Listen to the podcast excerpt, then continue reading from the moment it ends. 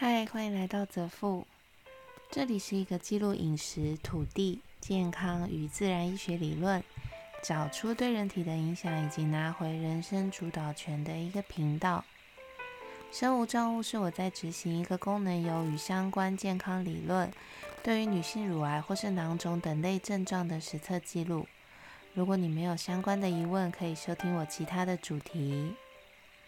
今天要讲的是生无障物第一百一十三天，树木的力量。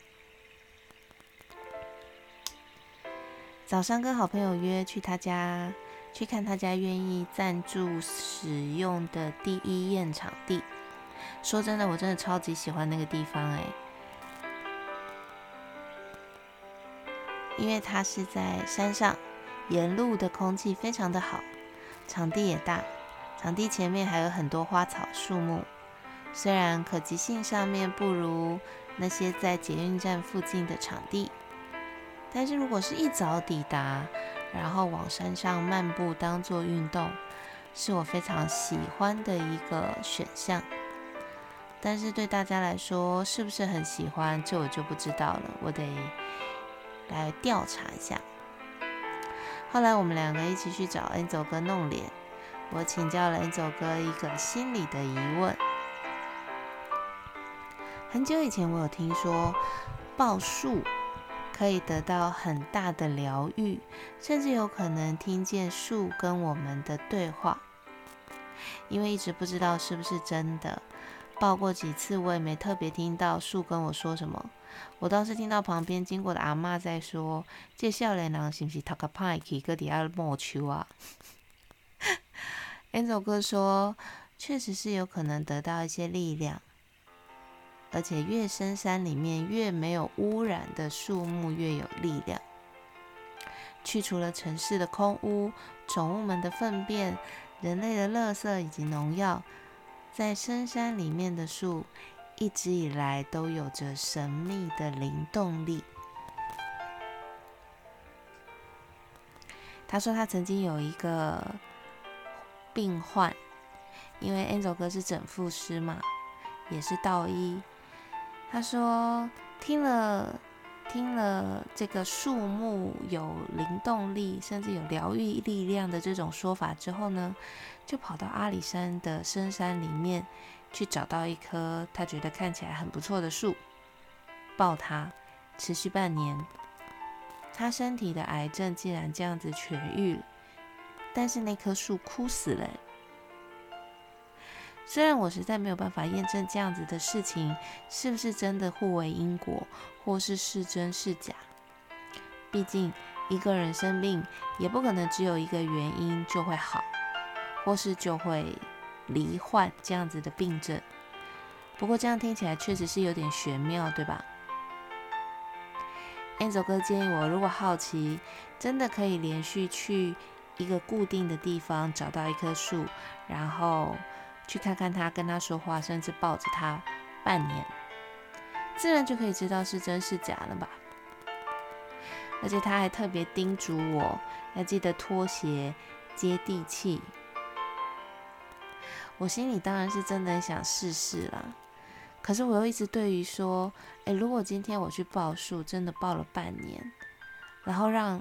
到最后，让因为我的私心，想要让，然后最后让一棵树死亡，我真的会有点过意不去。哎，Angel 哥跟我说，树会新生，你也未必觉，你也未必需要去觉得说，就是他牺牲了自己来救了你，也有可能是因为你们两个的能量都需要重新的被启动，他借由疗愈了你。得到休息调整之后的重新发芽生机，而你借由遇见了他，得到了疗愈，愿意重新开始面对自己的人生，然后疾病痊愈，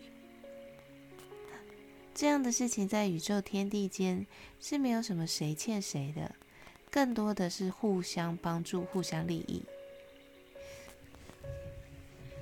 听完这样的一席话我其实有被感动到诶我决定接下来只要有去深山里的机会都会记得去抱抱树跟他们说说话。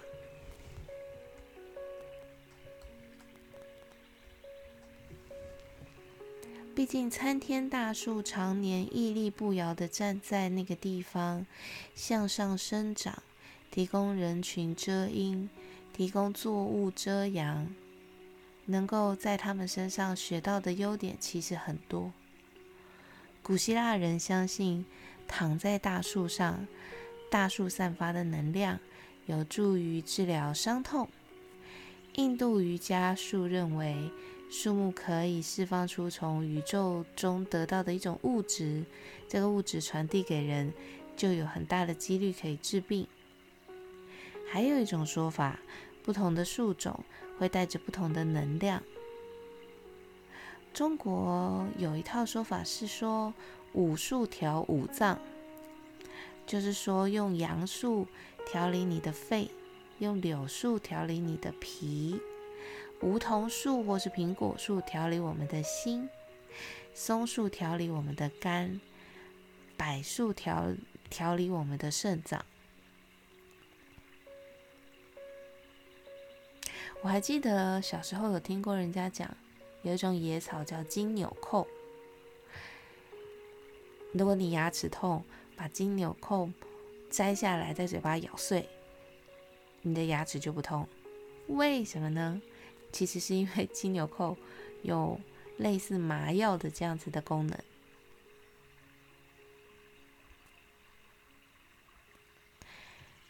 我觉得下次如果大家。有去任何的森林游乐区，或许也可以尝试试着去跟老树或是参天大树们拥抱，跟他们说说话。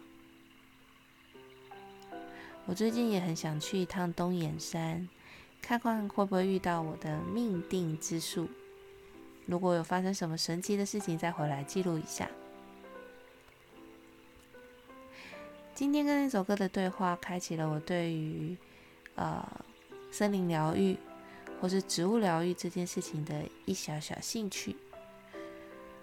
接下来等实测记录的这个主题结束，第二阶段同时进行的时候，我也会来做一集这个不花一次不长一智，来讲讲看这些日子以来我花时间呃有研究的森林疗愈或是植物疗愈这件事情。的有趣的地方，再欢迎大家来一起收听。好啦，今天先先呃，今天就先这样喽，拜拜。